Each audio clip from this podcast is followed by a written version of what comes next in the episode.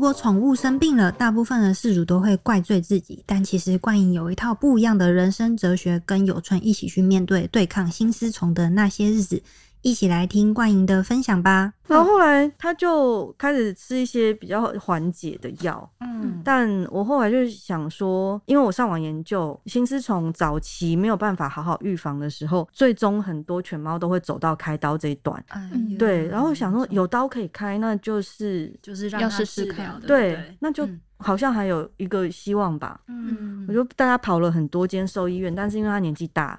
然后心脏又已经破损了，那心丝虫的手术都是要全身麻醉，所以很少医院愿意冒这个风险，因为他怕你的宠物死在手术台上，然后就会变成一个医疗纠纷。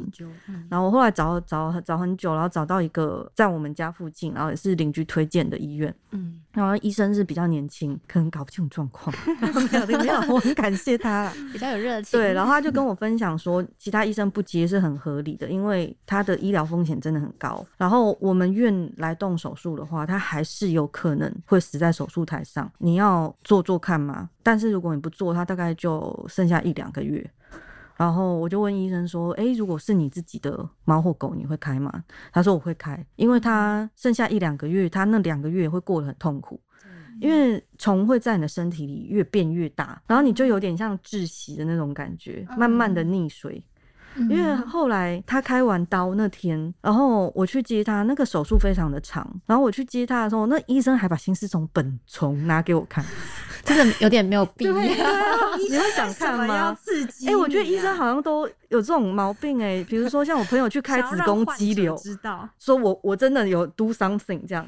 然后我朋友就说。他醒来的时候，医生就拿一个那个钢杯，战利品。对他都会拿，医生都是拿钢杯装，就当兵用那种很大漱口杯装着你的什么肾结石或者是子宫颈囊肿，就给你看说，哎，这你囊肿哦。然后他说他刚恢复，然后看到囊肿就整个，说我才不舒服，你给我看那么多血，感觉会有一些创伤。真的，真的是创伤症候群。我那天冲到医院，然后因为我就做好，他可能会在手术台上往生，嗯，所以我那个时候去的时候我就很紧张。然后他还在睡，没有醒。医生就说：“哦，我们拿出很多只，因为他用那个超音波去看，觉得里面大概有十三只虫。但是我在想说，这么小的狗，然后它的血管就更小，那虫应该是显微镜才看得到的那种比例吧？对，我觉得，对啊，完全不是莫奇的心丝虫。然后它放在钢杯里面，看起来就是一碗泡面，好恐怖啊！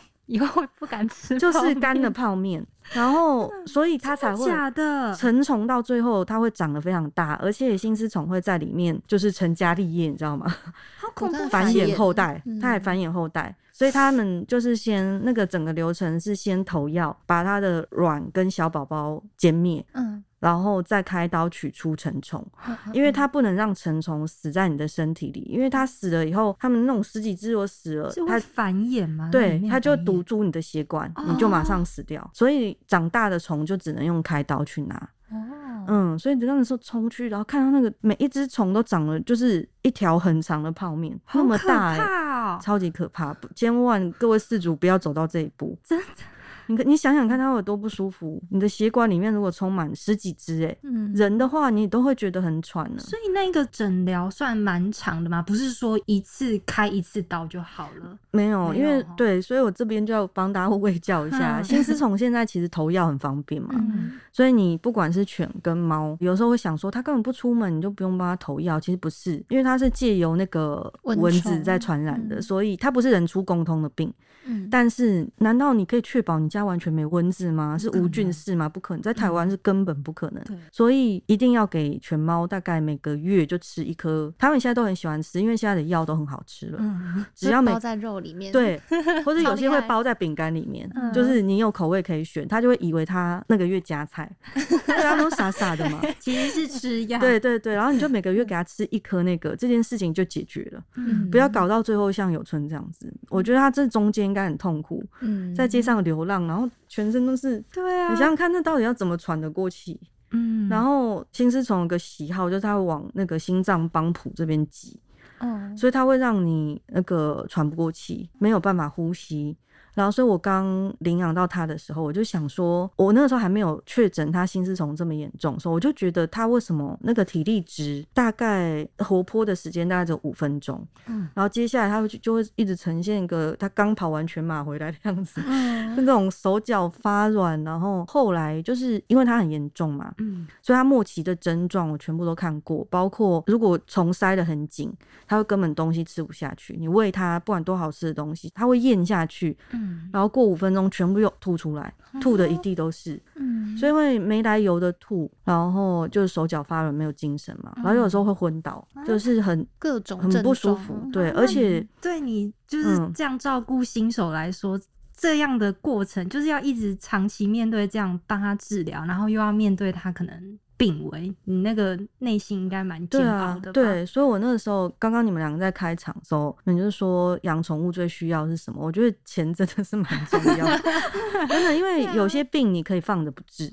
嗯反正它就会慢慢的老去。嗯但比如说你像你得到心丝虫这种，然后呃，因为所有的医生都跟我讲说，看他这个样子，大概就是发现生病以后被抛弃，因为它其实严重起来，它是会影响饲主的生活品质，比如说他会一直在家吐啊。嗯，或者是你总不会想要回家就看到一只狗昏死在那边吧？嗯所以是它这样吐吐吐，然后吐的满地都是的。然后你要不要帮它治？因为它已经到那个程度了，所以其实那个宠物的每一关都蛮花钱的。嗯但是现在的就是对宠物好的原因，就是因为那个预防剂医疗已经做的很前面。嗯几乎你所有可以帮他不要走到这一步的，你就是好好的投药给他吃，然后饲料慎选，都不会走到这一步。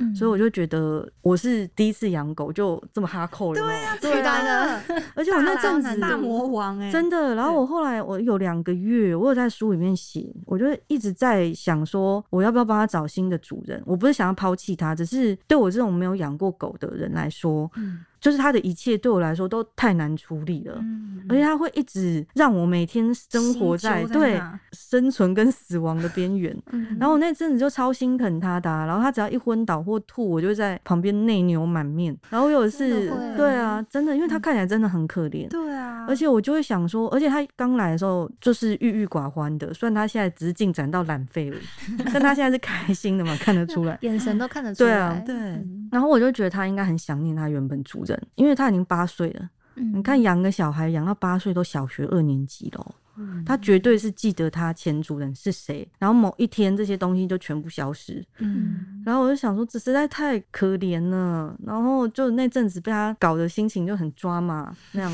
然后刚好入冬了，我就买了一件那个米奇的外套给他穿。嗯然后但养狗身手对于 size 抓 抓不准，那我就买了一件有一点略大的米奇的衣服给他穿，它是前扣式的，像贝勒爷的那种风格。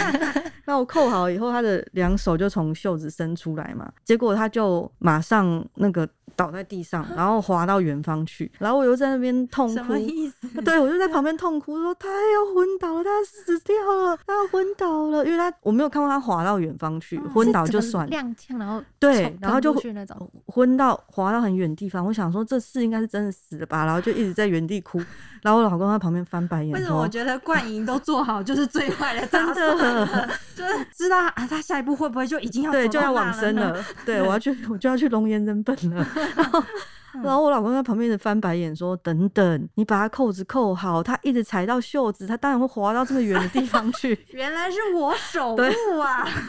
然后我就想说，我因为帮他买了一个袖子太长，嗯所以他就一直呈现一种就是那种韩系小姐姐穿外套。很想这 样这样很想好好对，然后走路，但他就一直踩到，一直滑倒，滑倒一直踩到，一直滑倒，然后我在远方一直哭。自己吓自己。然后我老公就说：“你不要这么荒谬，好不好？帮人家把袖口卷起来。”然后反正就是在这种挑战里面，他就后来开了那个刀以后，就慢慢的康复了。我觉得嗯对他那个刀真的是九死一生，就是哦在死亡的边缘里面回来。真的要感谢那个医生嗯。愿意帮有对春开刀、对欸如果没有他的那个刚开业那种职业就是那个对。热情的话，嗯。他应该，我觉得他应该可能也动不下。对，而且我后来，嗯，我不知道你们有没有在 YouTube 上看过一个影片，就是还有一个心理学的调查，嗯，他说兽医其实相较于一般人类的医生，兽医这个种类是医生里面罹患忧郁症比例最高的。好像我好像有嗯看到，然后很多兽医最后都是严重忧郁症，或者是还有蛮显著的案例是兽医的自杀比例蛮高。因为宠物这个 case，你很难抓到它什么时候该 let it go。嗯嗯但是因为它其实是因为像人的话，我们现在没得选，如果你还有生命迹象，就会一直插着机器存续着嘛。嗯所以兽医就要一直面对自主排山倒海的舍不得的负面的压力，嗯。以及他通常是会去帮你执行嗯。那个安乐死的人，嗯。所以他们每天每天几乎都在面对这样的事情，嗯。所以回家的时候会蛮难，就是对啊。心理素质要很强，不然就是一直在面对生理死。对，所以我我都蛮感谢动物医生，我觉得他们都有颗很柔软的心，不然嗯真的是就每天面对真的不知。道他们要怎么熬过来。对啊，嗯，晚上可能什么大家约你去唱歌也没心情，一直想着白天 曾才经送走一只狗什么什对啊么之类的。对对对，就他前一刻还他其实是会动的，嗯也可以跟你互动，但是他可能就是太痛苦，太痛苦，所以你还是必须去做这个决定。嗯，那刚刚前面冠莹有提到这个心丝虫整个治疗过程是比较辛苦的嘛？那可不可以给听众一些建议？假如说也面临到这样子的一个治疗上面的困境的话，嗯给他们怎么样的安慰？就是帮助他对们，，因为心丝虫，我觉得呃跟肿瘤堪称全界的两大杀手。嗯但因为现在心丝虫已经渐渐的比较少了，嗯就像我刚刚讲的，如果你真的还没有投药的话，赶快去帮狗狗投药，就是一个月一次，就是给它吃那种像饼干或者是肉块的东西，嗯先预防。但如果你领养到狗，或者是你现在接触到狗，它已经有心丝虫，我觉得就是跟你的兽医讨论一下，因为它其实是一个非常漫长的治疗过程，而且不是每一个宠物都能负荷。嗯因为心丝虫的药非常的重，它是要用来杀虫的，哦它在你身体里杀虫，所以吃下去不舒服，狗会很不舒服，而且它会很抗拒吃，所以我觉得它是一个拟定个长期的医疗计划，嗯就是你什么阶段。投多少药把他身体的心丝虫杀死？如果真的很严重，像有春这样，最后你要不要走到开刀这一步？嗯但那个时间点，除了配合宠物的身体状况，这就是看医生的建议。嗯还有，他有时候会帮你把时间拉长一点，因为刚刚两位都有一直提醒听众朋友，其实养狗是很花钱的，嗯所以在拟定医疗计划的时候，其实也可以按照自己的预算，因为手术会是一个大笔的支出，嗯然后心脏检查跟血液检查也都是蛮贵的，毕竟狗狗他们没有健保。对，所以如果你一定要做那种透析的全身检查，绝对都是超过万元起跳。对，所以荷包，对对对，你你可能会那个月你就去吃土这样，没有，我我讲 婉转一点，那个月你就会吃的比较节省，所以那个医疗计划可以长期作战，你要有长期抗战的准备，嗯就是。让自己从容一点，你不会想说短期之内大笔金钱的支出，你自己心理压力也会很大。嗯然后所以那个缓慢温和的投药，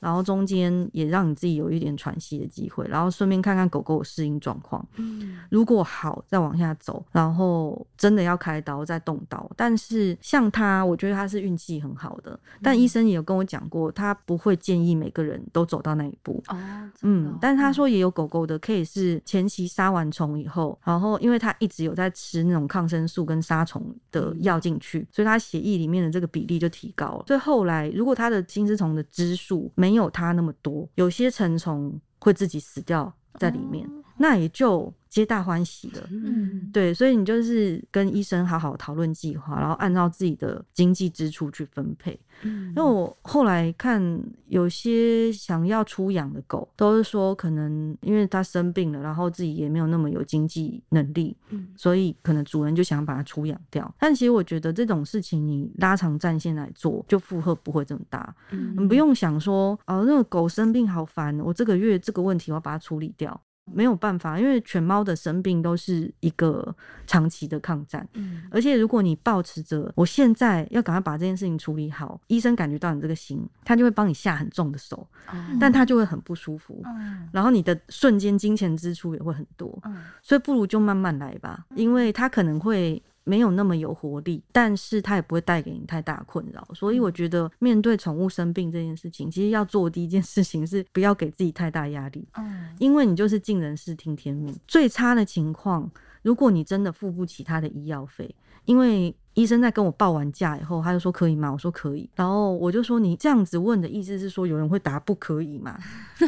对，然后他就可说很多啊犹豫的，对，他就说很多，他说嗯，我可能没有办法出这个医药费，就是医生是可以体谅的。嗯，所以，如果真的没有办法负担到这么高额，他会医生都是兽医，他们都会有一些温和的治疗方法，嗯让他的病情控制在不造成你困扰，也不让他那么痛苦的状态。哦，嗯，所以你不要觉得哦，他一定会把我逼死，我要破产了，嗯都是自己给自己的压力，对结果是有办法解决的。你要找医生讨论，然后去找比较有信赖感的医生啊，朋友推荐的、啊，嗯然后去拟定你的经济医疗计划。我觉得这样子慢慢慢慢把它解决。我们是跟他缠斗了一年呢、他才浴火重春的。真的，嗯对啊，对这不是简单的事情。因为我觉得嗯冠颖刚刚讲这个观点，真的算是我第一次听到，我也是，就是一个很不一样的，就是对饲主的喊话吧。对啊，啊因为我觉得我一开始就是一直给自己很大的压力，想要让他赶快康复。嗯因为我我第一次养狗，我不想要我领养了以后它迅速的死在我手上，嗯所以我有个很大的心理压力。然后前几个看的医生，因为兽医这个领域里面，它其实你要用什么方法治疗，完全取决于主人的态度。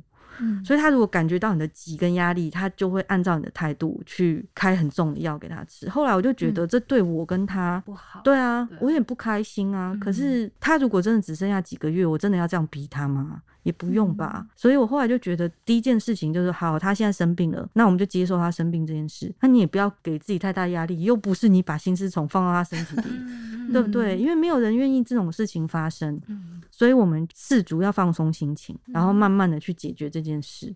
哦，有春有个粉丝页叫有春的社有春社长哦，大家可以去追踪哦。然后有网友在那个我的文章下面写说，他的猫生病的时候，因为蛮严重的是肿瘤型的病，所以他每次喂它吃药，猫也很抗拒，然后就弄了很多血出来这样。然后后来最后要开刀的时候，因为医疗费用也很贵，所以他后面就没有把结局写出来了。他就说他只是看到我的文章，然后回想到说他觉得他对那个猫不够尽心尽力，嗯所以他才会去当小天使。可是我跟他讲说，我觉得没有事主，如果你就是把他留在你身边，就是你能做多少就做多少，因为不是每个人都可以做到，就是那么顶级的医疗的服务。嗯可是你有这份心，其实已经就够了。而且，嗯、现代医学虽然很发达，可是侵入性跟积极的治疗对他们来说不一定很是很痛苦。他嗯不能讲话，所以他不能跟你讲说，哦，像人类他可以选说，哦，我不要插管，我不要气切，嗯他可以讲。可他们没得选啊。但你觉得你这样子很侵入性的治疗对他来说是一定万无一失的治疗方法吗？也不是。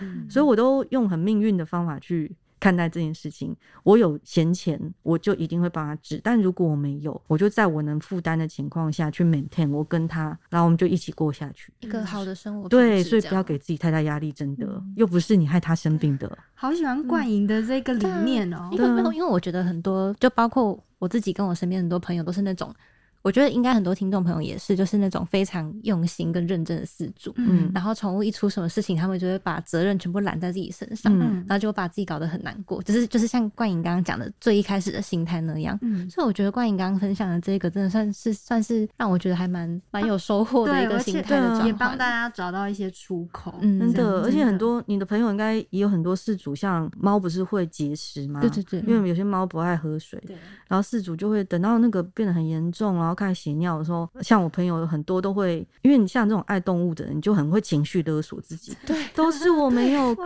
一直叮咛他喝水。要是我给他买那个活泉机机就好，流水机就好了。然后我就想说，其实都不是这样子，因为每个猫有自己的猫格特质，嗯，所以它要喝不喝，那也就没办法。嗯但如果事情就发生，你看看能解决到什么程度的，但没有谁害谁，你都已经对他这么好了。嗯我觉得第一件不要做的事情就是自己 情绪勒索自己，因为你散发出来的负面能量很大。其实因为猫狗灵性很高啊，嗯他们都知道啊，而且它也会在那个药跟器械治疗的那一端非常的痛苦。嗯像我刚刚说的，因为他没有选择权，所以你所做的那些选择其实都是事主自己脑补。嗯对，但是你只要照顾好自己的心情，然后在能负荷的经济能力跟生活状态下去 maintain 它，这样就可以了，不用觉得自己做的不够多。嗯，真的，就是关于这个冠莹跟有春之间嗯相处的很多小细节的故事，还有很多很暖心的故事，其实都有收录在《有春的日子》，就是他的最新的作品。没，错，对，里面有有些故事很感人，然后还嗯包括就是还有一些冠莹他对我自己的事情事情。嗯，有一篇我觉得还蛮好笑，就是我最近才看到，就是你跟外婆的那个，嗯嗯就是有一个好好像是外婆担心小表弟去学校没有位置坐，哦，对对对对对。啊没有写名字，万一被人家而且我我 因为我外婆是一个很强势的妇女，她就我表弟已经好像清大电机了，嗯然后大学生不是都自由跑堂了吗？对啊对啊，然后我外婆就很焦虑，一直跟他讲说：“你一定要在课桌椅上刻上你的名字，然后还拿给他一把刀，我看到那一段你就刻。捷运笑出来，你回去新竹的时候，你好好的刻。”不然你下次怎么会有位置坐？然后我就在旁边劝说阿婆，因为我们是客家人，我说嗯真的没有关系，现在大家都自由坐。然后我我外婆就举着那把刀问我说：“那要是他没有位置坐呢？”然后我说：“他就早点到教室啊，你不要迟到好不好？” 就我我外婆也是蛮妙的一个人，我是置入一下，我蛮推荐这本书给女生看的，嗯因为我的读者大部分也都是女生。如果你现在对嗯、呃你的人生有一点心情不好，或者是在婚姻，或者是育儿，或者是你在生命上有一点在困惑或者思索的话，可以去看一下这本书。它不会让你更负面，嗯也不会给你一个明确的答案，但 是会给你一个不错的感觉。心情会很好，会有一种嗯心里暖暖的感觉。对对啊，对，嗯，真的。那今天就谢谢冠莹跟我们分享这么多谢谢两位。哎，醒来，赶快醒来，让你睡一整节，可以醒来，给 大家一个醒来了。对那个俊美的笑容。好，对。好，我们谢谢有春还有冠莹跟我们分享这么多精彩跟很感人温馨的故事哦。对，好，谢谢大谢家。谢。那我们今天就聊到这里，喜欢。欢我们的话，欢迎留言告诉我们，给我们五颗星评价。每周一五准时收听，有点毛毛的，大家拜拜。拜拜。